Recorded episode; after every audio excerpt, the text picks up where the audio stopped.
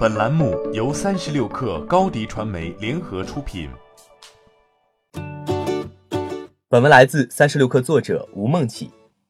华为首次发布了季度报告，这份二零一九年第一季度的报告称，华为销售收入一千七百九十七亿元人民币，同比增长百分之三十九，净利润率约为百分之八，同比略有增长。与二零一七年和二零一八年全年销售额分别增长百分之十五点七和百分之十九点五。一季度的营收增长可以说实现了开门红，并且维持了利润率微增的局面。华为继续展示出较为健康的营收和利润局面。报告显示，华为智能手机发货量超过五千九百万台。据市场研究机构 IDC 统计，二零一八年华为智能手机出货量达到二点零六亿台。在今年三月举行的上海 AWE 二零一九大会上，华为消费者业务 CEO 余承东表示。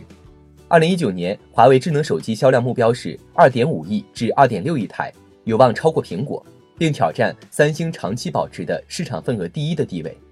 考虑到一季度是手机销售的淡季，各品牌在四季度的出货量一般能达到一个高峰。再对比 IDC 透露的二零一八 Q 四华为出货量为六千零五十万台，可以判断一季度华为手机的出货量同比出现了一定的增长，完成该季度销售任务应该不成问题。IDC 曾预计，二零一九年全球智能手机出货量同比将下滑百分之零点八。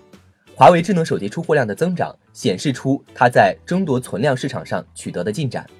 随着高端 P 三十系列手机先后在国际和国内发布，华为的智能手机出货量和利润在下一季度会进一步出现增长，夯实其全年发展目标。报告还显示，截至三月底，华为已经和全球领先运营商签订了四十个五 G 商用合同。七万多个 5G 基站已发往世界各地。企业业务全球率先商用 5G 技术加持的 WiFi 6AP，截至一季度，华为 WiFi 六发货数量全球第一。在三月份发布的年报中，华为称其 5G 商业合同为三十多个，5G 基站发货量已达四万多个。显然，在 Q1，华为在 5G 商用合同上继续有所斩获，而过去一个季度，华为在 5G 基站的出货量和销售额上的增长均有大幅增长。在季报中，华为称，针对企业服务的商用 5G 技术 WiFi 6AP 全球发货数量第一，并有超过一百万企业用户和开发者选择华为云。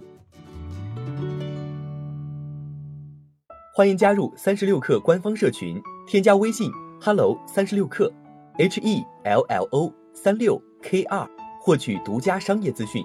听大咖讲风口，聊创业，和上万客友一起交流学习。高迪传媒，我们制造影响力。商务合作，请关注公众号“高迪传媒”。